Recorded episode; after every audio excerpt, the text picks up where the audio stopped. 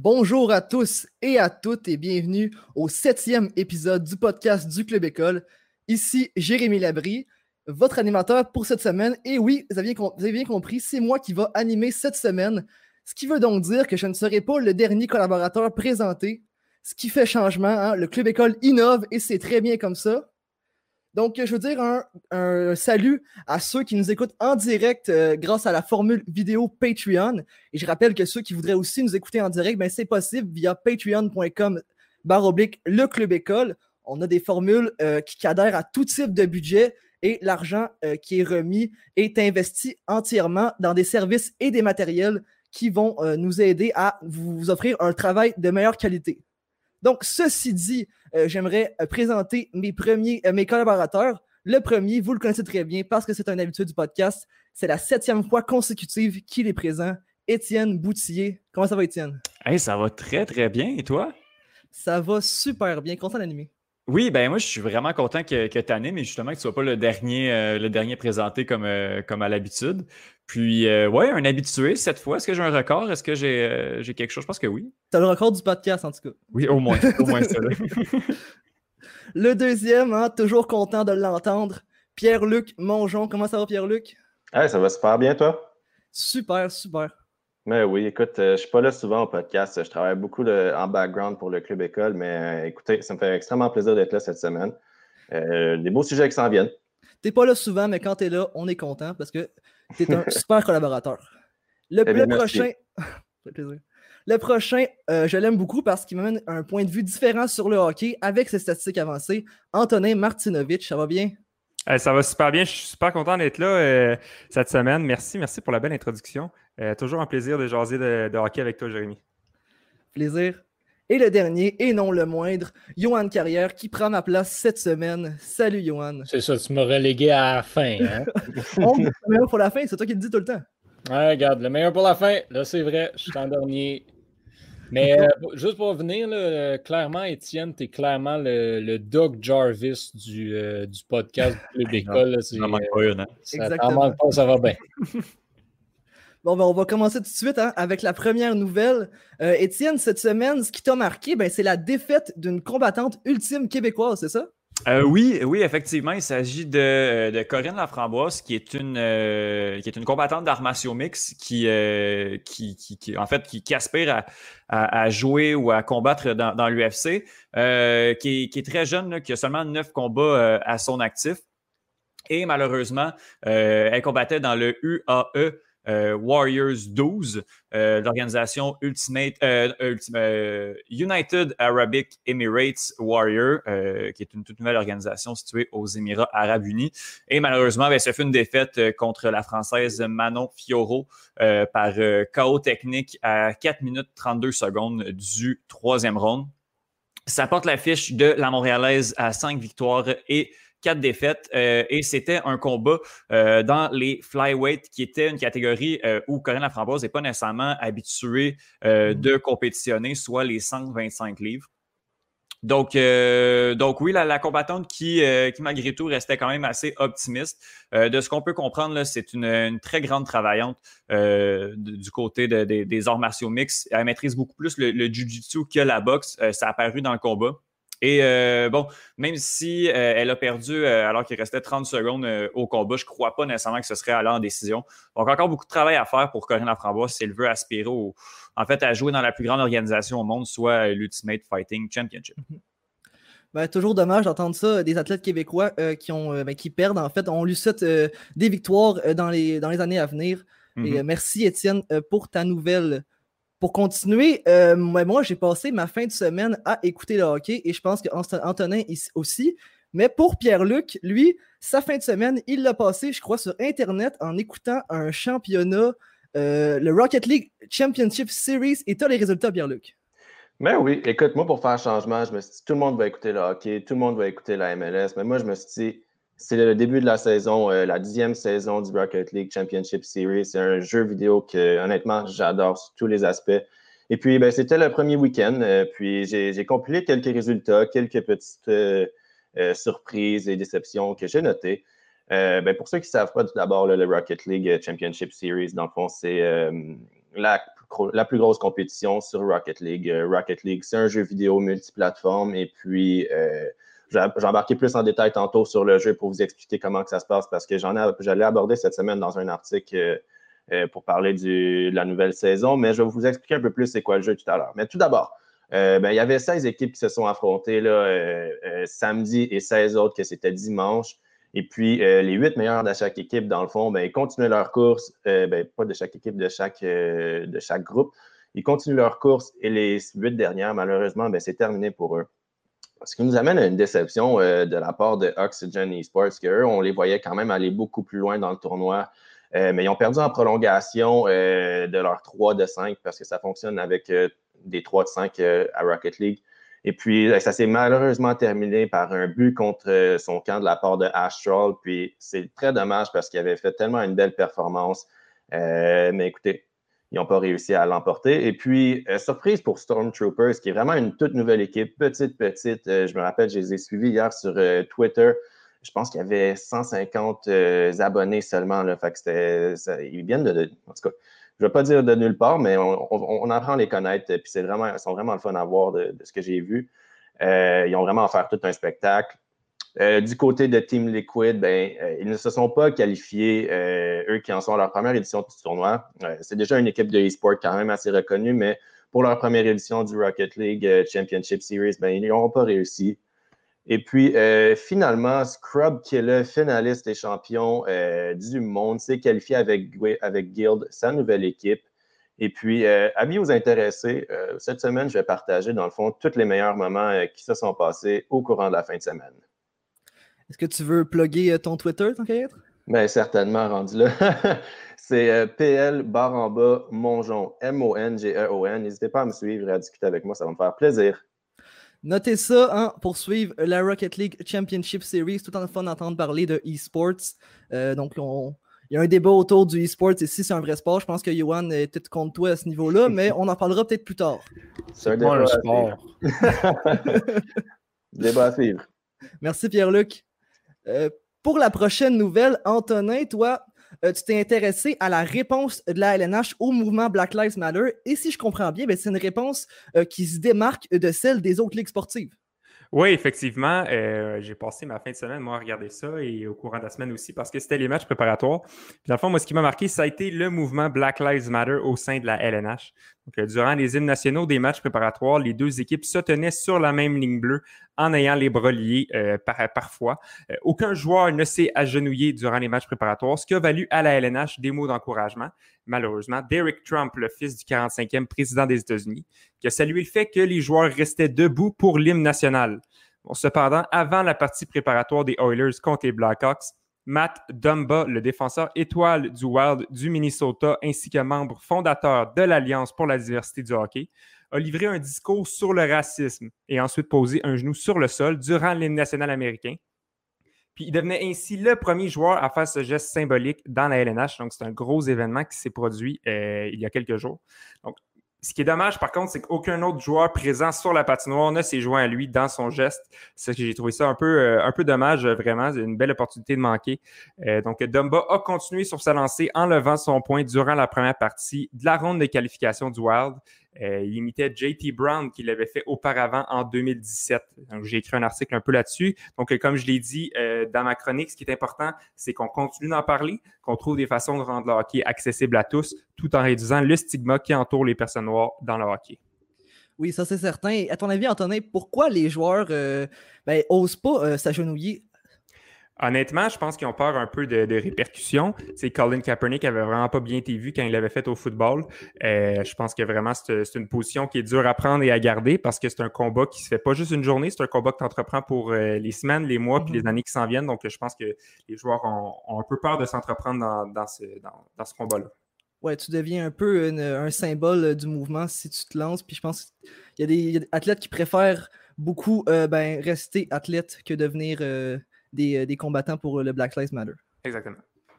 Euh, pour la dernière nouvelle, euh, on sait que dans la LNH, ça va très bien au niveau du dépistage, pas de cas de COVID-19, mais dans la MLB, ça va de mal en pis. Et Johan, tu penses qu'il y aurait peut-être une, annulation potentielle de la saison?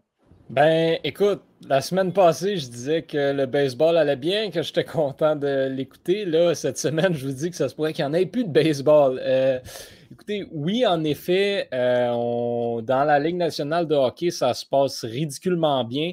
Par contre, euh, depuis, depuis le début, en fait, de la relance des activités dans la MLB, c'est une catastrophe. L'organisation est absolument désastreuse. Il n'y a pas assez de contraintes euh, au niveau des joueurs. Il n'y a, pas de bulle comme au hockey, comme au mhm. basketball. Il n'y a, vraiment rien pour les empêcher euh, de, contacter la COVID-19. Là, avec les Blue Jays, il y a eu, euh, eu toute la, tout l'argument de OK, ben, si vous ne respectez pas les consignes, vous allez aller en prison. Du côté de Toronto, on est peut-être un petit peu plus, on est peut-être un petit peu plus tranquille, puis on gère peut-être un peu mieux la situation.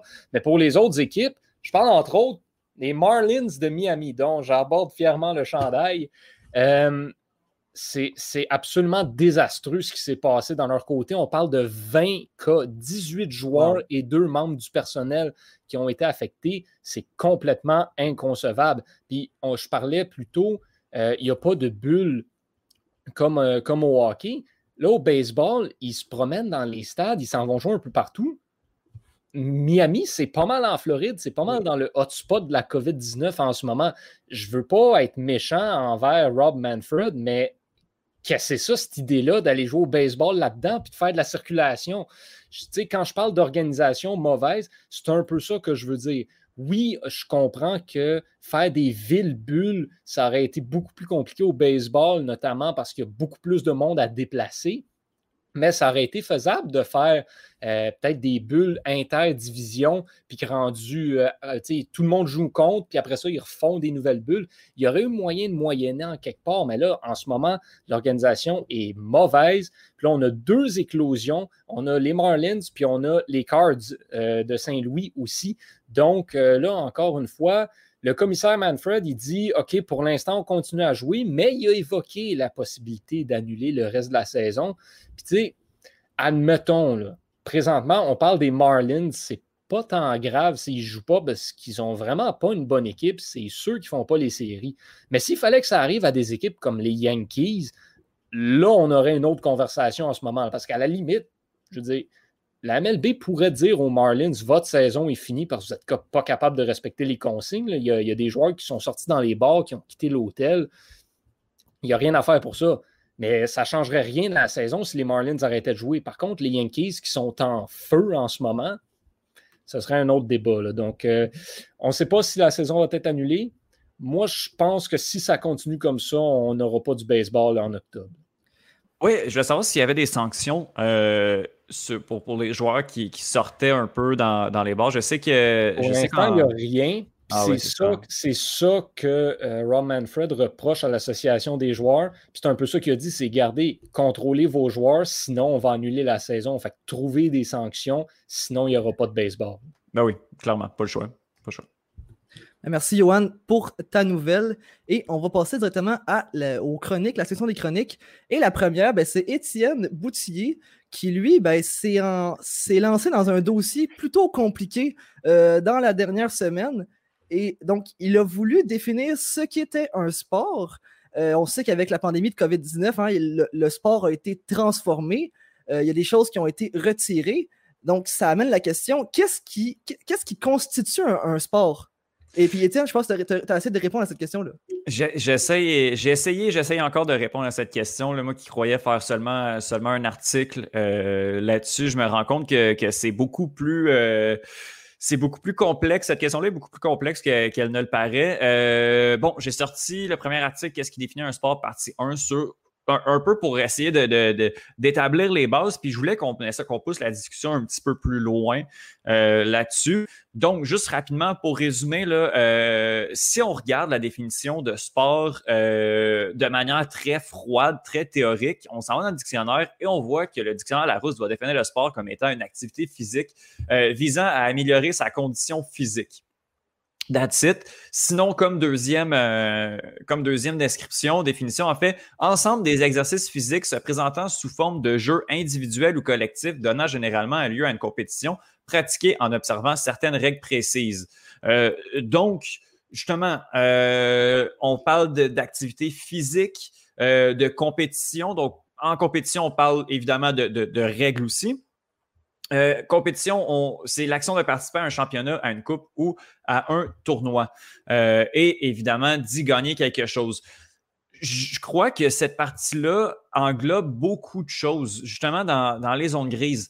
Euh, si on mixe activité physique et compétition, ben que ce soit des activités collectives ou des sports collectifs comme le soccer, le hockey ou le baseball, le, basketball plutôt, je, pense que c'est assez clair et indéniable que ces, ces activités-là sont des sports.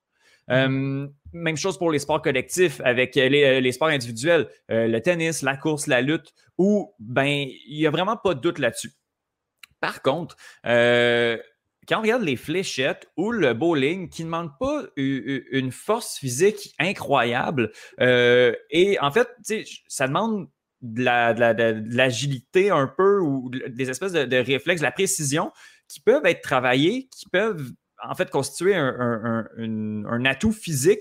Mais est-ce qu'on parle vraiment de, force dans ce cas-là? Est-ce qu'on parle d'un sport? Puis il y a aussi le e-sport. Johan, je pense que c'est en fait ta mission de, déconstruire le, e-sport comme, comme étant pas nécessairement un sport. Puis je pense que les organisateurs, ben, en fait, ceux, qui sont derrière le, mot e-sports ont été vraiment géniaux parce qu'ils ont installé un consensus euh, qui n'a pas été nécessairement questionné, à savoir est-ce que le e-sports est un sport qui, qui bon, qui pour les, les, seuls euh, les seules aptitudes physiques qu'on demande, c'est du réflexe, en fait, parce que sinon, c'est beaucoup, euh, beaucoup de la stratégie, c'est beaucoup de la réflexion. Mais euh, sinon, on ne parle pas nécessairement, encore une fois, de, force physique incroyable. Donc, je voulais savoir, selon vous, ce serait quoi les critères euh, pour définir qu'est-ce qui, pourrait être un, sport? Je ne sais pas si, Antonin, au début, tu avais l'air de dire que, que tu avais quelques, quelques idées, quelques pistes de solutions là-dessus. Euh, ben, en fait, moi, euh, j'ai pensé, j'ai réfléchi un peu et euh, d'après moi, je pense que c'est dès qu'il y a un effort, qu'il soit mental ou physique, qui fait en sorte que tu as la possibilité d'améliorer des aptitudes, que ce soit d'agilité, que ce soit de la stratégie, comme les échecs, le poker. Je pense que dès qu'il y a un effort physique ou mental qui est effectué, je pense qu'on peut le catégoriser comme un sport. Donc, ça, ça serait mon opinion. Parce que moi, qu'est-ce que je te répondrais, c'est que jouer du piano demande une dextérité. Euh, demande de la pratique, demande de, développer une certaine forme physique. On parle aussi de, compétition de, de, piano, de, musique. Euh, on, parle de, certains trucs. Donc, si on prend ces critères-là, jouer d'un instrument de musique, que ce soit le piano, la guitare, la batterie, ou même chanter, pourrait constituer un sport. C'est ça qui, Si on prend juste la définition, c'est ça qui, qui, vient un peu me, poser la, la, réflexion, en fait. Je vais même pousser ça plus loin encore des cartes à jouer. Il y a des gens qui font leur vie juste en, en, jouant avec les cartes, en faisant des mouvements comme ça avec, en, faisant ce qui s'appelle du cardistry, qui est l'art de manier des cartes. Ça, c'est la même chose que le piano, ça travaille la dextérité. Est-ce que mhm. manier des cartes, c'est un sport? Je suis désolé, mais je crois pas, non. Fait que là, tant qu'à moi, l'idéal, ce serait un peu d'avoir un, un, genre d'entre-deux. Tu as ce qui pourrait être, mettons, un sport dans lequel on pourrait avoir les, tout ce qui est, mettons, les gros sports, le soccer, le hockey, euh, le basketball, tout ce qui demande vraiment beaucoup d'entraînement physique de tout le corps et de dépenses d'énergie constantes. Puis tu aurais en bas, tu aurais les loisirs, genre, je sais pas, le bowling, les mhm. fléchettes. Puis tout ce qui est entre deux un peu, il faudrait qu'il y ait comme une nouvelle catégorie, parce que j'ai de la misère personnellement à mettre le golf, euh, le bowling, les fléchettes, le e-sport sur le même niveau que le football américain, euh, puis que le soccer, mettons, puis que le hockey, qui demande vraiment beaucoup plus d'entraînement physique, pas juste d'une partie du corps, mais c'est tout le corps qui est demandé dans un effort constant de 60 minutes jusqu'à 90 minutes. je pense que c'est un peu ça le concept que, tu sais, oui, ça peut être un sport, mais il faudrait avoir une certaine gradation au niveau des sports pour que Je suis d'accord, d'accord avec toi que l'effort physique pour le football, le soccer, le hockey, c'est vraiment plus intense, tu quand on parle d'effort physique, mais je pense que niveau entraînement, euh, je pense pas que le golf est en dessous des autres parce que je ne sais pas si vous avez déjà vu Phil Mickelson passer trois heures sur un green à essayer de poter la même balle à six pieds. Euh, ben, je m'excuse, mais c'est de l'entraînement en masse. Euh, puis moi, je serais pas capable de faire ça. Mais je suis d'accord avec toi que le fait de l'effort physique, je pense qu'il y a des sports qui sont aucune, genre une catégorie au-dessus, puis je pense que tu as raison qu'il faudrait les classifier comme ça. Parce que, tu sais, le niveau, le point d'entraînement que tu amènes est bon. Sauf que, tu sais, ce que je vais dire, c'est, mettons, je ne me prendrai pas pour aucun professionnel sportif quelconque. Mais aller poter des balles pendant trois heures, je peux le faire. Je me tannerai, mais je peux le faire. Faire l'entraînement en salle de muscu que les joueurs de hockey professionnels font, ça, je ne suis pas capable. Il y a un peu ça aussi, moi, qui, dans la terme de gradation de l'entraînement et de la performance qui est, qui n'est pas au même niveau partout. Pierre-Luc, qu'est-ce que tu en penses? Euh, ben moi, c'est quelque chose que je voudrais apporter pour revenir un peu euh, sur ton, tes, mélangeurs de cartes. Euh, il y a quelque chose que j'ai pas le terme en français, je suis désolé, mais qui s'appelle le muscle memories. Dans le fond, c'est ben, comme. La mémoire musculaire. La mémoire musculaire, merci. merci. Est-ce qu'on pourrait dire que ça, c'est considéré. Je veux dire, il faut, faut, tellement avoir de la précision dans, dans chaque mouvement que tu fais pareil. Est-ce que sais, je veux dire, si tu compares ça à un joueur de soccer où il prend, faut qu'il prenne le tir puis qu'il l'envoie à la même place tout le temps ou qu'il fasse sa passe de la même manière, c'est qu'il sait que en plaçant son pied, en faisant un tel mouvement précis avec sa jambe ou quoi que ce soit, ça va faire euh, la passe qu'il souhaite. C'est là aussi que ça devient un petit peu plus compliqué selon moi. Là. Mm-hmm. Euh, même chose pour le e-sport. Je veux dire, la raison qui fait que les joueurs de e-sport sont, sont, super bons, c'est à cause de, la mémoire musculaire. Euh, est-ce qu'on pourrait dire que ça devient comme du sport sans que ça soit euh, forçant physiquement? C'est ça la, question. Là. Pour ma part, je pense que c'est vraiment l'aspect santé qui vient définir euh, ce qui est un sport. En fait, c'est sûr que vous allez me dire que, euh, mettons, manier des cartes ou jouer au poker, ça ne vise pas une meilleure forme physique, mais par contre, ça vise une meilleure forme mentale. Et la forme mentale joue beaucoup sur la, santé. Donc, je pense que ça, peut faire rentrer ces sports-là dans, dans, dans la définition d'un sport, en fait. Mhm. Ben, dans, mes prochaines, euh, chroniques, j'ai discuté avec Louis Mercola du, euh, centre d'entraînement Catalysis, qui est, animateur du podcast derrière le bandeau sur l'entraînement. Euh, il m'a donné des, clés, des pistes de réflexion à savoir justement à essayer de, de, d'y aller avec certains critères. je ne vais pas les dire là parce que je vais me garder pour, pour, pour mon article. Mais tout, tout, pour dire que, que je pense qu'on parle beaucoup d'entraînement. Euh, bon, c'est parce qu'en même temps, dans ma réflexion, c'est tout le temps en train de me qui va parler des échecs si on décide que c'est pas un sport? Qui va parler du e-sport si c'est pas un sport? en même temps, je pense que je pense que les réseaux RDS, TVA Sport, le Club École, euh, je pense que ça reste quand même de, notre devoir de, couvrir ces, disciplines-là. Puis justement, euh, c'est pas parce que tu pratiques beaucoup, à mon avis, que, que c'est un sport mais ça reste une discipline, ça reste quand même, euh, c'est pas moins noble euh, d'être un manieur de cartes et d'être euh, champion du monde de manière de cartes que d'être champion du monde de basketball ou de e-sport. C'est exactement le même temps de pratique, mm-hmm. mais c'est peut-être pas un sport, c'est peut-être une discipline, c'est peut-être une compétition, mais c'est peut-être pas un sport qui, malgré tout, devrait être couvert par les médias spécialisés en sport. Peut-être qu'une des solutions, ça pourrait être de de, couvrir, en fait, d'être un média spécialisé en sport et compétition. Donc, la rubrique sport, c'est peut-être, si on veut y aller dans, les mots, dans l'étymologie un peu, c'est peut-être là que, ça pourrait être intéressant, mais c'est pas nécessairement parce qu'on pratique beaucoup que c'est un sport. Je reviens tout le temps avec mon exemple de musique, en fait. Oui, je suis d'accord avec toi, mais je pense qu'une solution qu'on pourrait apporter, c'est, euh, dans le fond, le, sport engloberait tous ces, euh, toutes, ces disciplines-là, toutes ces disciplines-là, mais en fait, ça serait des sous-divisions du sport. Donc, il y aurait des, sports physiques, des sports stratégiques, des sports plus mentaux. donc, je pense que là, quand on aurait cette division-là, je pense que ça donnerait une plus grande portée au sport, comme tu as dit, les échecs ou le poker, sans toutefois dénigrer les autres sports parce que ce n'est pas vraiment des activités physiques. Je pense que tu t'apportes un, bon point, Antonin, c'est que je pense que la définition traditionnelle de sport qu'on a, elle est désuète selon moi parce qu'elle ne s'applique pas à toutes les situations. Fait si on parle de l'étymologie puis qu'on parle, mettons, de qu'est-ce qu'un sport, c'est sûr que ça ne va pas s'appliquer à tout. Je pense que c'est le temps que euh, on, se penche sur la question à se dire maintenant, plus que jamais, parce que c'est vraiment en train tout le monde du sport change complètement. Euh, je pense que c'est là, au bon moment, qu'il faut qu'on se demande vraiment c'est quoi un sport maintenant. Là. Je pense que c'est vraiment le bon temps. Là.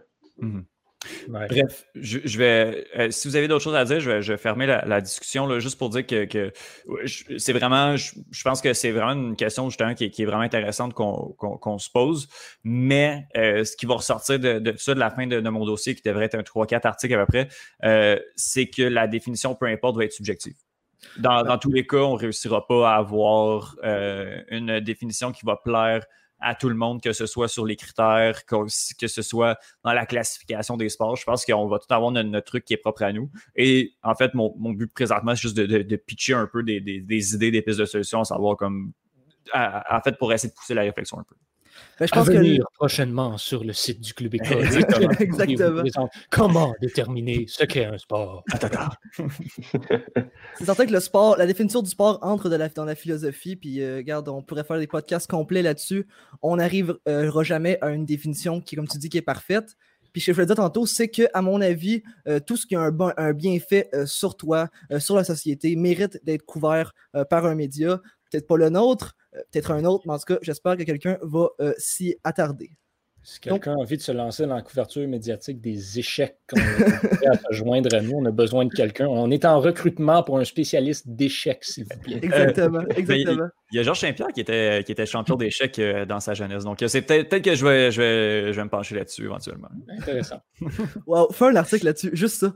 Ah, Georges Saint-Pierre qui, bon, euh, j'ai pas pensé faire de lien, mais qui, bon, on parlait d'un potentiel retour euh, la semaine dernière qui finalement va se joindre à l'équipe de, d'analyse de, de, RDS. Je pense qu'il y a une volonté de, revenir dans l'espace public du côté de, Rush. Et avez-vous entendu ce qu'il a dit? Euh, il a dit à RDS que si l'UFC avait euh, un combat et une offre crédible, euh, il savait comment le rejoindre. Mais ça me semblait plus être un petit peu du tease. Il n'y avait pas trop l'air d'y croire, à moins qu'on y offre un 15 millions pour, pour Khabib. Je pense pas je pense pas qu'il va revenir.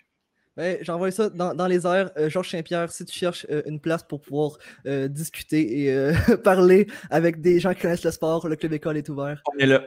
On est là. Viens nous parler d'échecs, s'il te plaît. Ah s'il te plaît. Juste, les échecs. juste Merci, Étienne, d'avoir amené cette, cette, débat, ce débat-là, en fait. Merci, les gars. Donc, euh, pour continuer, on va se tourner vers la chronique de Pierre-Luc qui, donc, tantôt, tu as parlé des résultats de la Rocket League Championship Series, mais tu n'as pas expliqué, pour ceux qui ne connaîtraient pas c'est quoi Rocket League, ben, c'est quoi la mécanique du jeu? Ben oui, ben pour ceux qui ne connaissent pas euh, Rocket League, dans le fond, ma chronique, ça va se, pencher là-dessus parce que dans, les futurs, dans, les prochaines semaines, j'ai vraiment envie de me pencher sur la couverture euh, de la compétition, soit du Rocket League Championship Series. Euh, est-ce que c'est un sport à discuter? Mais aujourd'hui, on va commencer en vous expliquer un peu comment que ça fonctionne Rocket League, c'est quoi le jeu, euh, de quoi ça a l'air le côté compétitif, puis on va aussi euh, donner quelques exemples qui s'est passé dans le passé afin de mieux comprendre un peu qu'est-ce que c'est le côté e-sports de Rocket League? Donc, ben, écoutez, tout d'abord, Rocket League, pour ceux qui ne connaissent pas du tout c'est quoi, ben, c'est des voitures qui jouent au soccer. Euh, il y a plusieurs modes de jeu, par exemple des 3 contre 3, des 2v2, des 1 contre 1, des 4 contre 4, et des modes supplémentaires. Mais aujourd'hui, on va rester dans le 3 contre 3 parce que c'est euh, le mode qui est joué par les pros, en fait. Euh, le, le, jeu, dans le fond, e-sport en tant que tel, euh, c'est le soccer parce qu'il y a plusieurs euh, modes de jeu. Il y en a un qui c'est le hockey, il y en a un qui c'est le basket. Des fois, ils font des modes de jeu supplémentaires, mais euh, celui qu'on va se pencher aujourd'hui, c'est le soccer. Et je dis bel et bien soccer, comme soccer, mais soccer, parce que dans le fond, c'est comme ça que ça s'appelle. un beau jeu de mots entre soccer et car. Hein, quand même, très, très, très fort ces, ces anglophones-là, j'adore. Puis c'est ça. Euh, ce qu'il faut aussi ajouter, c'est que dans le fond, la rencontre se joue dans un dôme fermé. Donc, euh, je, vais, essayer de banaliser tout ça, mais euh, du mieux que je peux. Tout d'abord, je ne sais pas pourquoi je vous dis ça, les, gars, mais ma copine a dit que ça ressemble à Sharknado. Pourquoi est-ce que ça ressemble à Sharknado? Écoutez, j'ai essayé de faire mes recherches là-dessus, de voir s'il n'y avait pas un lien entre les deux. Honnêtement, je ne comprends pas. Fait Là, elle est partie, euh, Roxane, mais Roxane, tu écoutes le podcast, euh, je, suis désolé. Euh, donne-moi des explications. On a besoin de plus de détails. Sharknado et Rocket League. Rocket League, il n'y ben, avait pas d'argument, tu n'as pas poussé la réflexion, tu n'as pas Ben, j'ai essayé, puis elle trouvait ça juste ça drôle. Fait que je, vais, je, vais, pousser plus loin. Cette fois-là, semaine prochaine dans le podcast, j'arrive avec la réponse. Un nouveau sujet de débat. Semaine, il va y avoir un skin de requin pour les voitures dans. Exactement. Il y a déjà des, des trucs, euh, des skins dans le jeu, mais bref, c'est pas à ça qu'on s'attaque aujourd'hui. Euh, écoutez, le fonctionnement, c'est quand même plutôt simple euh, pour Rocket League. ben, c'est deux équipes, dans le fond, qui s'affrontent pour remporter la partie. Dans le fond, ce qu'il faut savoir, c'est c'est comme un mélange de soccer et de, hockey parce que c'est comme un alignement en trois. Là. Fait qu'imaginez les, les, les, prolongations au hockey, mais au soccer. Ça ressemble un petit peu à ça, si je peux faire une bonne comparaison. Donc, c'est des rencontres de cinq minutes, euh, à quelques exceptions près. La première est que le temps fige lorsque le chronomètre indique une seconde. Euh, puis le seul moyen que la, rencontre s'arrête, euh, c'est quand le ballon touche à la pelouse, à la surface. Cependant, c'est là que ça devient intéressant, c'est que le ballon, tant qu'il reste dans les airs, la partie n'arrêtera pas. Euh, ce qu'il faut savoir, c'est que l'extérieur du terrain, c'est que c'est comme un peu courbé, ce qui fait que le ballon peut prendre un angle et rebondir plus haut. Euh, c'est aussi possible euh, d'envoyer le ballon sur le mur, à l'arrière du mur, en arrière du but, dans le fond. Et puis, ce que ça fait, c'est que ça peut quand même, s'il y a un écart de un but, c'est là que ça peut devenir intéressant, puis que l'équipe peut créer l'égalité. Je, vais vous le faire écouter cet extrait-là à un moment donné parce que c'est vraiment cool. Puis vous allez comprendre un peu pourquoi que j'adore autant le, Rocket League Championship Series. Mais c'est euh, dans la cinquième saison, c'était le match numéro 7 de la finale. Écoutez, c'était vraiment intense. Puis avec quatre secondes à faire, c'est Team Dignitas qui avait marqué. Euh, rendu là, on pensait que c'était fini euh, pour l'équipe adverse, qui est Energy. Mais elle n'avait pas dit son dernier mot. Et puis, après une série de rebonds chanceux, semi-calculés, euh, je ne pas, les gars, les partisans, ils ont vraiment, c'était un des meilleurs moments de, toutes les compétitions e-sports. Euh, puis, ce qui est vraiment intéressant, c'est que c'était la recrue Energy Justin, dans le fond. Euh, il s'est mis à voler à partir du milieu du terrain. Puis, écoutez, je vous en parle, puis j'ai vraiment des frissons. Puis, c'était un moment vraiment magique. Il faut, faut, le voir pour le croire. Je vais, je vais vous le montrer sous peu. Puis là, c'est ça. Je vous raconte cette séquence-là, mais selon vous, euh, Jay, toi, tu as la réponse parce que tu as, vu mon texte, mais oui. tu n'as pas le droit de répondre. Mais les autres, je vous ai raconté la séquence, eu plusieurs bons chanceux. Vous pensez que le, ballon est resté dans les airs pendant combien de temps? Oh, je vais y aller avec un 18 euh, secondes. 18 secondes, OK. 12.3. 12.3. Étienne? Euh, pour vrai, ça peut être vraiment long à Rocket League. Je vais dire, euh, je vais dire entre les deux, je vais quand même dire genre 14. OK. Ben, c'est quand même Johan qui était le plus proche. j'ai calculé vite fait avec mon téléphone. C'était à peu près 13 secondes. Aïe, aïe, aïe. Puis ça a vraiment été un des, moments les plus incroyables de, tout Rocket League. Puis quand on parle de e-sport de Rocket League, on pense à cette séquence-là. Euh, ce qui nous amène à l'autre euh, séquence euh, qui va être possible, dans le fond, où ça dure plus que 5 minutes. Puis ben, ça, c'est la période de prolongation classique. Là, c'est, golden goal. Là, c'est le premier but qui rentre, c'est terminé. Mais là, je vais continuer sur cet exemple-là euh, de la finale parce que c'est, c'est parti en prolongation. Et puis, bon, c'est, vraiment triste comment que ça s'est terminé. Mais écoutez, euh, il y a deux joueurs d'Energy qui ont fait un face-à-face pendant qu'il y en avait un qui faisait une rotation, ce qui fait que Turbo Pulse a marqué dans un filet ouvert, puis il a remporté euh, la Coupe du Monde.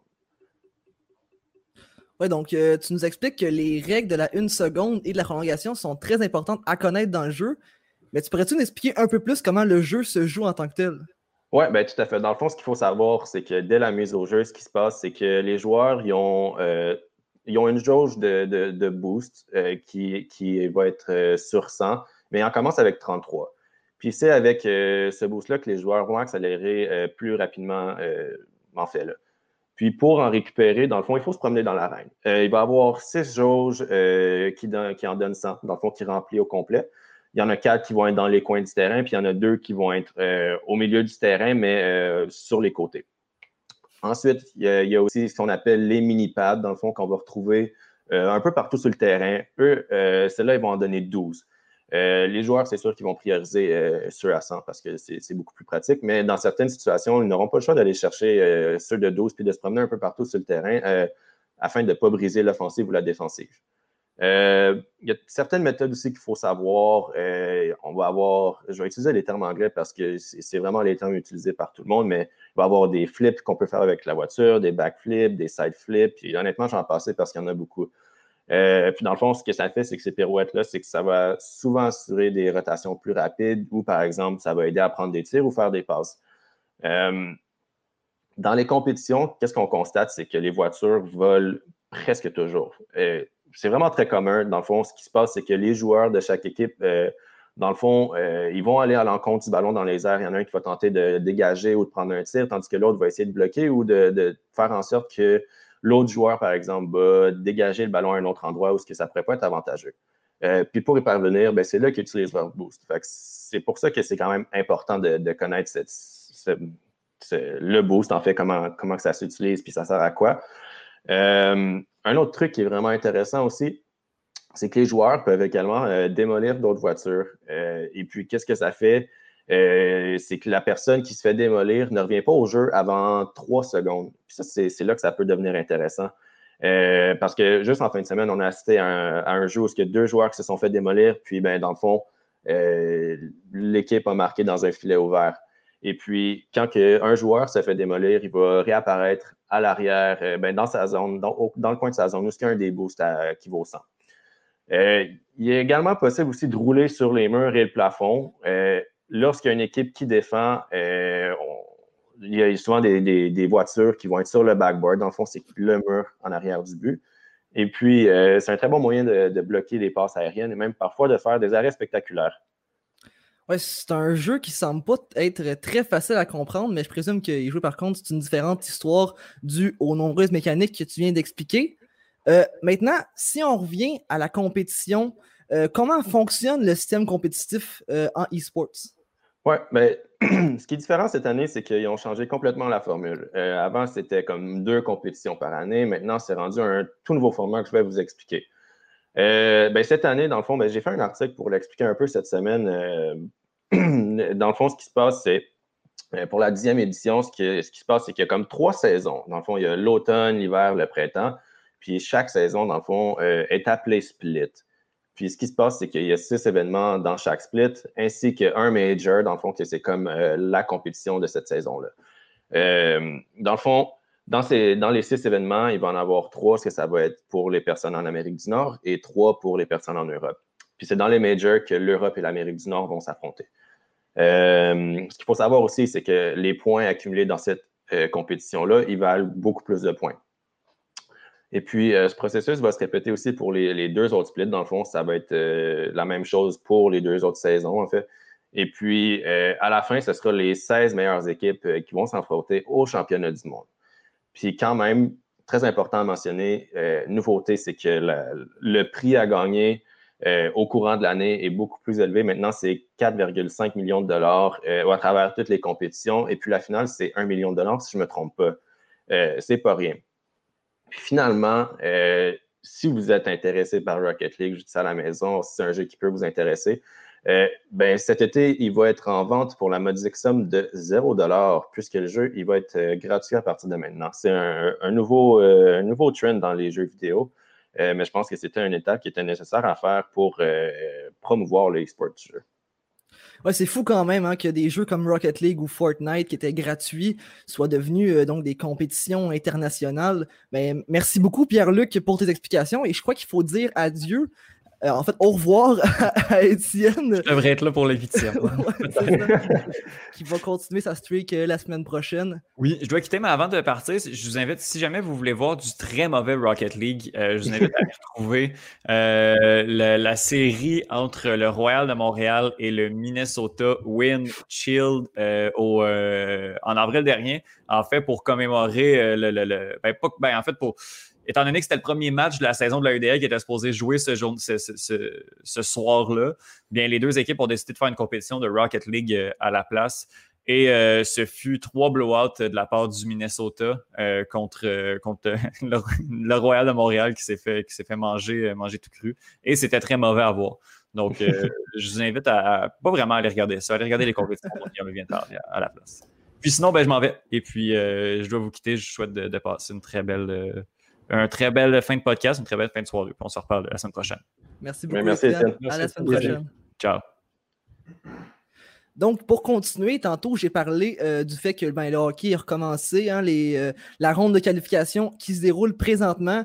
Donc, euh, moi, j'écoute que ça depuis, depuis quelques jours. Et Antonin aussi, il a suivi plusieurs matchs. Et pour ceux qui n'auraient peut-être pas suivi la ronde de qualification, il va parler des résultats. Et tu vas aussi nous dire tes impressions sur les parties qui ont été disputées. Oui, effectivement. Mais comme toi, un peu, Jérémy, je suis collé à ma télé depuis euh, quelques jours. Je n'écoute que ça. Euh, donc, j'ai envie de parler du retour du hockey qui s'est officiellement fait samedi le 1er août. Donc, je vais faire un tour d'horizon de ce qui s'est passé en donnant, comme tu l'as dit, mes impressions sur les parties qui ont été disputées. Donc, je vais commencer ça avec la partie des Rangers de New York contre les Hurricanes de la Caroline qui s'est déroulée samedi. Donc, la partie s'est conclue avec un pointage de 3 à 2 en faveur des Hurricanes. C'est Henrik Lundqvist, le gardien suédois, qui avait eu le départ du côté de New York, puisque Igor Shesterkin a été jugé inapte à jouer. Donc, Henrik, lui, a commencé les 121 dernières parties en série des Rangers. Donc, il faut le faire. Et euh, je n'ai pas été surpris, dans le fond, que David Quinn lui accorde le départ. Euh, durant la partie, Lundqvist a été très solide, de garder son équipe dans la partie. Euh, par contre, les Rangers vont devoir s'ajuster s'ils veulent battre les Hurricanes parce qu'ils sont venus pour jouer. Euh, les Hurricanes étaient organisés, structurés, précis et dynamiques, alors que les Rangers manquaient de cohésion et d'exécution. Donc, à noter que la Caroline aussi évoluait sans Dougie Hamilton, leur meilleur défenseur, ainsi que Brett Pesci. Donc, euh, il y a eu euh, à noter aussi des performances décevantes de Ryan Strom et Artemi Panarin, qui ont pratiquement été invisibles tout au long de la rencontre. Je vais maintenant passer à la rencontre des Oilers d'Edmonton contre les Blackhawks de Chicago, qui s'est conclue avec un pointage de 6-4 en faveur de Chicago. Euh, malheureusement, l'entraîneur des Oilers, Dave Tippett, a décidé d'y aller avec Mike Smith dans les filets, même si Mikko Koskinen avait eu la meilleure saison régulière, le meilleur camp d'entraînement et la meilleure performance lors du match préparatoire. Très malheureusement, oui. Oui, effectivement. Tippett, lui, a une relation personnelle avec Smith euh, parce qu'il a été son entraîneur auparavant avec les Coyotes de l'Arizona. Euh, donc, Smith, lui, a été retiré après le cinquième but de Chicago, mais bien franchement, le résultat n'est pas de sa faute. Les Oilers étaient tout simplement pas prêts pour Chicago. Euh, les Blackhawks sont sortis en Lyon. Et euh, bon, je sais que tu en parles, Johan, euh, du facteur expérience, mais j'ai bien l'impression que l'expérience de Chicago en série les a vraiment préparés pour le niveau d'intensité qui augmente lors justement des séries. les Oilers n'étaient pas organisés, ils jouaient comme si c'était un match préparatoire, alors que Chicago jouait comme si s'agissait vraiment d'une finale de la Coupe. Chicago. C'est pour ça que le gars qui a scoré 5 points, c'est une recrue. Effectivement, mais Jonathan Taze a eu des performances incroyables. Puis euh, que dire de Duncan Keith qui a joué au-dessus de 23-24 minutes euh, à 35 ans quand même. Euh, il est sorti comme un lion. Donc vraiment, je pense que c'est du côté de l'organisation. vraiment, il y a des joueurs qui sont là depuis plusieurs années, qui savent à quoi s'attendre. Surtout Captain Sirius, Jonathan Taves, qui les a préparés. Je pense que c'est ça qui a été le facteur déterminant. mais oui, tu l'as bien dit, Dominique Kubalik devient ici le premier joueur de l'histoire à récolter 5 points lors de son premier match en série en tant que recrue. Euh, donc, euh, oui, c'est important aussi de noter la partie fantastique de Jonathan Taves. Euh, j'ai été vraiment impressionné par son jeu, autant défensif qu'offensif. du côté des Oilers, j'ai été vraiment déçu de Leon Dreisaitl, qui s'est vraiment traîné les patins pour une grande partie du match et qui s'activait seulement, il me semble, lorsque la rondelle était sur sa palette. les Oilers vraiment vont devoir augmenter leur intensité d'un cran parce que même s'ils sont les favoris pour remporter cette série, Chicago est prêt et a été très solide lors de cette première rencontre. Euh, je vais maintenant parler de la rencontre entre le Canadien de Montréal et les Pingouins de Pittsburgh, qui s'est terminée avec un pointage de 3 à 2 en prolongation en faveur de Montréal, grâce à un but de Jeff Petrie, qui, soit dit en passant, est mon facteur X pour Montréal. Euh, malgré que Montréal a été très indiscipliné avec cette punition, dont une en prolongation, ils sont sortis avec une victoire. Ça, c'est grâce à une performance hors de ce monde de Carey Price on savait que si les Canadiens voulaient battre les Pingouins, Price euh, devait prendre l'équipe sur ses épaules et c'est exactement ce qu'il a fait, stoppant 39 des 41 euh, tirs dirigés vers lui. Personnellement, euh, j'ai été un peu déçu de Sidney Crosby, qui, vraiment a passé la partie au complet à se plaindre auprès des arbitres, puis il était plutôt rapide à tomber au sol lorsqu'un joueur du Canadien le touchait. donc, depuis le début des séries, on marque vraiment plus de punitions pour toutes les équipes dû au fait qu'il n'y a pas beaucoup de bruit de foule. En fait, il n'y en a pas du tout. Donc, les arbitres voient et entendent plus de choses, ce qui leur permet d'être plus euh, rigoureux dans leurs décisions. Et autre que ça, euh, les Pingouins vraiment ont dominé euh, le Canadien de Montréal. lors des dix premières minutes de jeu, surtout, ils utilisaient beaucoup la zone centrale et leur vitesse pour s'installer en zone du Canadien. Mais après dix minutes, Claude Julien s'est toutefois corrigé.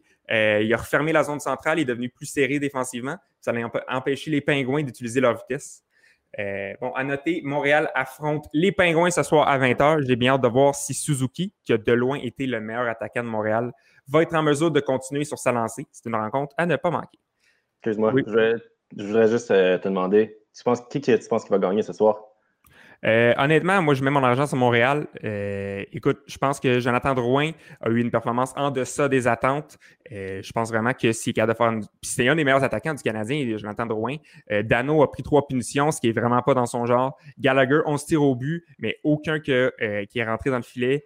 écoute, Tatar qui a manqué deux belles chances de marquer. Donc, vraiment, oui, je pense qu'on va gagner ce soir. Donc, ceux qui ne nous écoutent pas en direct, vous savez déjà le résultat du match, car on sait que le podcast sortira mardi.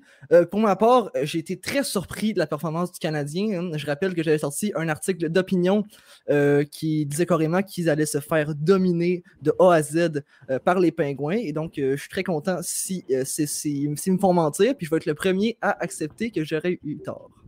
Oui, moi aussi, euh, je vais être le premier à l'accepter parce que je ne pensais pas que je vendais pas la, peau des Canadiens très, très cher. Je vais terminer ça rapidement avec quelques commentaires concernant les autres parties. Bon, les Flyers de Philadelphie ont défait les Bruins de Boston 4 à 1. Carter Hart, mon facteur X, encore une fois, pour les Flyers, a stoppé 34 des 35 tirs dirigés vers lui. Euh, personnellement, j'ai trouvé que c'était la partie la moins intense parce que, bon, de un, les deux équipes font déjà partie des séries. Euh, puis de deux, ils ne font pas partie de la même division, donc il n'y a pas du tout de rivalité c'était Halak, Jaroslav Halak, le gardien slovaque, qui était dans les filets parce que Rask a été jugé inapte à jouer. On, connaît l'histoire de Halak avec les Flyers, ça amène pas souvent de victoire. Non, effectivement. euh, c'était pas les Bruins vraiment qu'on a vu durant la saison régulière. Euh, ils étaient amorphes euh, et leur ligne parfaite de Pasternak, Marchand et Bergeron, vraiment, ça a été décevant. À l'exception peut-être de Pasternak euh, qui s'est un peu plus démarqué, mais sinon, c'était pas beau à voir. Ensuite de ça, les Blue Jackets de Columbus ont blanchi les Maple Leafs de Toronto 2 à 0. Donc, Corpsalo, le gardien des Blue Jackets, a tout simplement été magique. Son meilleur arrêt venant au départ d'Austin Matthews sur un tir euh, sur réception dans l'enclave qu'il aurait été avec Samten. Bon, euh, j'ai regardé l'extrait vraiment une vingtaine de fois, là, puis je comprends toujours pas comment Corpsalo a réalisé cet arrêt-là. C'était euh, tic-tac, tir sur réception de Matthews, qui est un des meilleurs francs-tireurs de la ligue, et Corpsalo sur la mitaine. C'était vraiment, franchement, spectaculaire. Euh, Columbus a servi sérieusement la, meilleure, la, même médecine qu'au Lightning de Tampa Bay en 2019. Donc, euh, il laisse aucune marge de manœuvre aux euh, étoiles de Toronto qui jouent très serrés et qui sont très organisés. C'est encore vraiment du génie de John Tortorella, l'entraîneur-chef de Columbus. Mitch Marner, John Tavares, très décevant de leur part. C'était aussi à noter la première rencontre de Matthew Robertson, le choix de deuxième ronde des Leafs, qui s'amenait avec beaucoup de pression sur ses épaules. Nick Robertson, pardon, euh, il n'a rien produit, euh, puis il a été complètement dominé, terminant la rencontre avec un Corsi de 31% Finalement, euh, je vais parler de la partie du Wild du Minnesota contre les Canucks de Vancouver, qui jouent un peu tard hier à 10h30. ça s'est conclu avec un pointage de 2 à 0 pour le Wild. C'était Alex Stalock, le gardien réserviste de carrière de 6 pieds, qui était dans les filets pour Minnesota. Donc, Stalock, lui, a repoussé les 28 tirs dirigés vers lui. Personnellement, moi, il m'a beaucoup impressionné. Il me, fait, il me fait penser un peu à Jonathan Quick dans ses déplacements. Il est petit, il est agile, il saute partout, il est très mobile et euh, vraiment, il a gardé le Wild dans la partie. Euh, le Wild, lui, euh, m'a surpris en jouant du hockey très rapide, organisé, méthodique. et bon, c'est Kevin Fiala, qui est mon facteur X pour le Wild, qui a marqué le but gagnant. Bon, euh, bref, je crois que c'est un retour au jeu réussi jusqu'à présent pour la LNH. Bon, à part le fait que euh, quand l'équipe visiteuse euh, compte, il y a une sirène de but qui s'active alors qu'elle est à l'étranger. Mm-hmm. Moi, je ne pense pas que ça devrait être le cas. Mais à part de ça, tout se déroule de façon impeccable jusqu'à présent et j'ai bien hâte de voir la suite, Johnny. Ouais, ben moi, je suis agréablement surpris par le niveau de jeu. Euh, et aussi, euh, je suis très intéressé par les séries. Ça, ça joue rapidement. Euh, on, se donne. Moi, je pensais que ça allait être ennuyant à mort sans, partisans. Et donc, on voit plusieurs surprises à date, notamment celle du Canadien, donc qui mène un zéro dans la série. Une équipe plus jeune que, que les Pingouins. Donc, ça amène la question, est-ce que cette année, avec les circonstances qu'on connaît, le facteur expérience joue dans ces séries-là? Johan, euh, je pense que tu as voulu répondre à cette question-là. Juste avant, j'aimerais juste souligner, euh, on te salue Étienne Boutier, qui même après avoir quitté le podcast est en train de nous envoyer à peu près 800 000 commentaires sur notre diffusion. Donc au moins, on confirme que euh, si vous nous écrivez des commentaires en direct, on va les recevoir. donc, exactement, si, si vous utilisez la formule vidéo, vous avez l'option de discuter en direct avec nous et de nous poser des questions auxquelles il nous fera plaisir de répondre. Je vais, euh, enchaîner avec euh, ma chronique. Oui, exactement. Est-ce que le facteur expérience va jouer cette année dans les séries de la Ligue nationale de hockey? Selon moi, peut-être, mais beaucoup moins que dans les dernières années. Je m'explique. Premièrement, qu'est-ce qui fait que le hockey euh, est, très différent en série? Il y a l'ambiance, il y a les spectateurs, ça joue un rôle immense là-dedans. On pense jouer un match de série à Vegas, jouer un match de série à Montréal, c'est pas du tout la même chose que jouer un match de série ou jouer un match de série ailleurs. Donc, il y a ce facteur-là qui n'existe pas cette année. Euh, les équipes ne sont pas dans leur aréna, ne sont pas chez eux. Il n'y a rien rien, rien de pareil en termes de l'aréna. Donc, tu sais, même les équipes, même Edmonton et Toronto sont parfois dans le vestiaire étranger de leur propre aréna. Donc, on s'entend, au niveau de l'aréna, au niveau des spectateurs, il n'y a rien pour venir influencer justement le, changement de vitesse de jeu et l'intensité qu'il y aurait d'habitude. Ensuite, euh, ça fait quatre mois qu'il n'y a personne qui joue. Donc, tout le monde repart un peu à zéro, tout le monde repart un peu à la même chose. Le niveau intensité de jeu élevé des séries, là, on n'a rien pour comparer. C'est juste le jeu, c'est le hockey maintenant.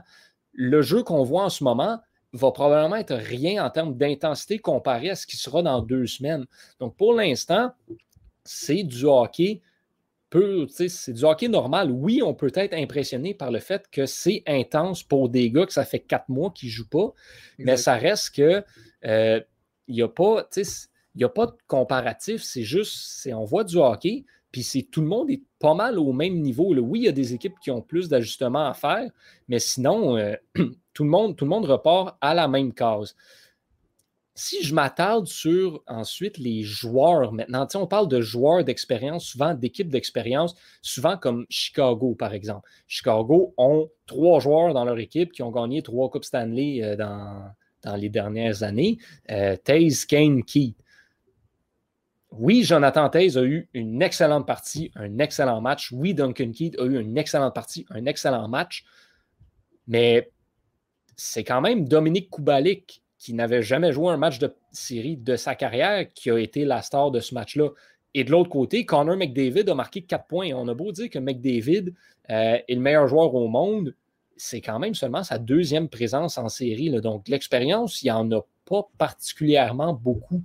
Donc, tous ces joueurs d'expérience-là sont même pas tant euh, dominants que ça. Evgeny Malkin contre le Canadien, pas, il n'y a pas fait grand-chose. D'ailleurs, les Pingouins sont aussi une équipe qui ont beaucoup de joueurs d'expérience de série et ça n'a malheureusement pas paru. Je maintiens à dire que tu ne peux pas avoir un 5 contre 3 avec Crosby, Malkin, Le Temps, Genzel et pas compter il y a quelque chose qui ne marche pas en quelque part. Et c'est ce manque d'opportunisme-là qui a vraiment coulé les pingouins. Donc, moi, j'ai hâte de voir euh, qu'est-ce que ça va être parce qu'on a beau dire, OK, euh, le momentum, tout, il y a quand même juste un match de jouer dans la plupart des séries. Ça peut basculer juste comme ça. Je prends la, je prends la, série Jets Flames qui est une série assez, assez équitable en termes d'expérience, en termes de jeu, d'intensité, en termes d'équipe complète. Euh, c'est probablement la série la plus serrée, je dirais, dans, le, dans les, équipes qui sont en, retour au jeu. Euh, là, c'est 1-1 dans la série. Puis une équipe qui a gagné un match, l'autre équipe l'a gagné l'autre. Il n'y en a plus de momentum. Puis il n'y a pas une équipe qui est particulièrement plus avantagée qu'une autre. Même les joueurs qui auraient peut-être un petit peu plus d'expérience euh, dans chaque équipe ne sont pas, ne sont pas des facteurs dominants euh, dans pour leur équipe. Si je m'attarde au gardien de but, euh, Henrik Longvist, énormément d'expérience en série. Mike Smith, énormément d'expérience également. Les deux n'ont pas, euh, n'ont pas été des facteurs qui ont permis à leur équipe de gagner, n'ont pas transporté leur équipe sur leurs épaules. On parle de Carey Price qui a eu une excellente sortie également contre Pittsburgh. Oui, il a eu une excellente sortie, mais il n'a pas fait il n'a pas été tout seul de son bord. Les Pingouins ont manqué beaucoup, beaucoup de chance. Ils ont été dominants 10 minutes dans le match et c'est à peu près tout. Euh, par contre, le point que certains vont peut-être amener, c'est si on regarde du côté des prédateurs, ils ont envoyé UC Saros dans les buts au lieu de Pecorine. Ça n'a pas fait de différence parce qu'ils ont quand même perdu, euh, le match. Euh, oui, je vous le donne. Reste que des équipes justement comme Montréal et l'Arizona qui n'ont pratiquement aucune expérience en série si tu regardes leur alignement, euh, qui gagnent contre des équipes qui, à l'opposé, ont énormément d'expérience. Moi, je pense que le facteur expérience, comme on parle beaucoup et qui joue beaucoup habituellement, a beaucoup moins d'importance cette année. Oui, certes, il va probablement en avoir, mais je pense que ce qui va ressortir le plus, c'est des joueurs d'expérience tout court. Justement, euh, mettons Carey Price, qui est un joueur d'expérience tout court, un gardien qui a beaucoup d'expérience, plusieurs années à être dominant. Euh, je veux dire, Connor Sherry, quand il s'est amené en tir de punition devant Carey Price, il était probablement pas très, très en confiance.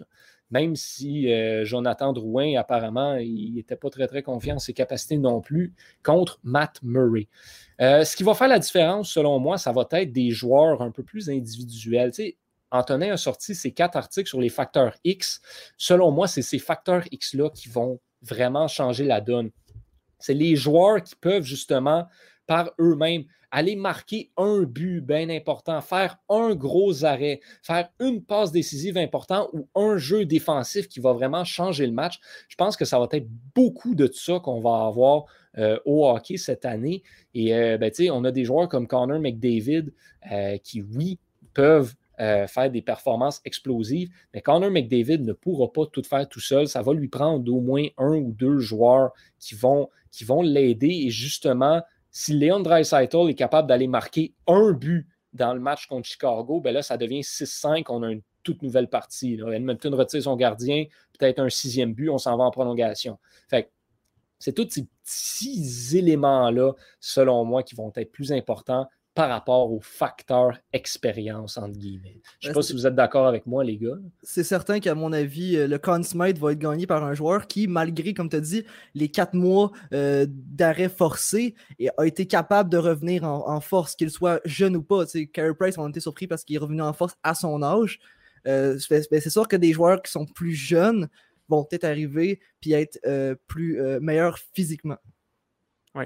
Euh, moi, j'aimerais dire que, euh, dans le fond, dans tous les matchs que j'ai regardés, je pense que tu as un peu raison en disant que le facteur expérience, euh, vu que c'est un concept un peu nouveau, ce qu'on vit en ce moment, va pas tant jouer un gros facteur, mais dans tous les matchs que j'ai regardés, par exemple le Wild contre les Canucks, c'était vraiment les vétérans qui ont pris, la, euh, par exemple, Koivu et euh, Miko Koivu et Eric Stahl.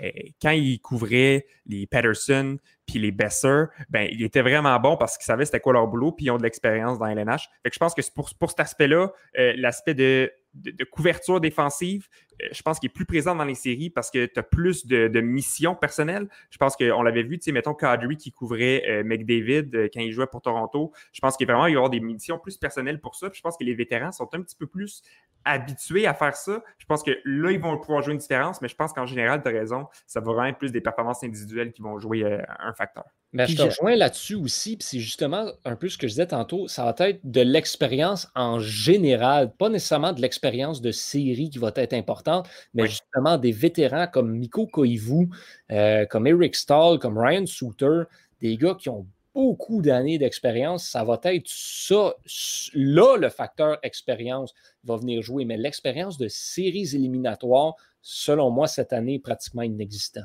Et sans spectateurs, moi, je crois souvent, je dis souvent que le hockey, c'est un, un, sport de confiance. Euh, c'est certain que sans spectateur, l'aspect confiance va être important euh, et aussi euh, l'aspect de ne pas avoir de confiance. C'est sûr que chaque défaite d'une équipe qui, est supposée être meilleure qui va arriver, qui va miner sa confiance, ben, cette confiance-là va être difficilement ramenée par les partisans parce qu'ils ne sont pas présents sur, le bord de la glace. Et je pense aussi que le Canadien, donc c'est sûr que s'il arrive avec confiance ou les Blackhawks arrivent avec confiance, ben ils peuvent euh, euh, démolir des montagnes. ça va être beaucoup plus facile pour les gardiens aussi. si je pense à Nashville, quand tu as un gardien de but en visite à Nashville et que tu te fais marquer euh, contre toi, tu passes un sale quart d'heure par la foule. ça fait un but, à Nashville, ça peut te démonter, mais dans une ville bulle, pas de spectateurs, c'est juste un but. Ben, sur ces très bons mots, je pense qu'on va terminer le podcast. Donc, euh, merci beaucoup à mes collaborateurs, Johan Carrière, Pierre-Luc Mongeon et Anthony Martinovitch.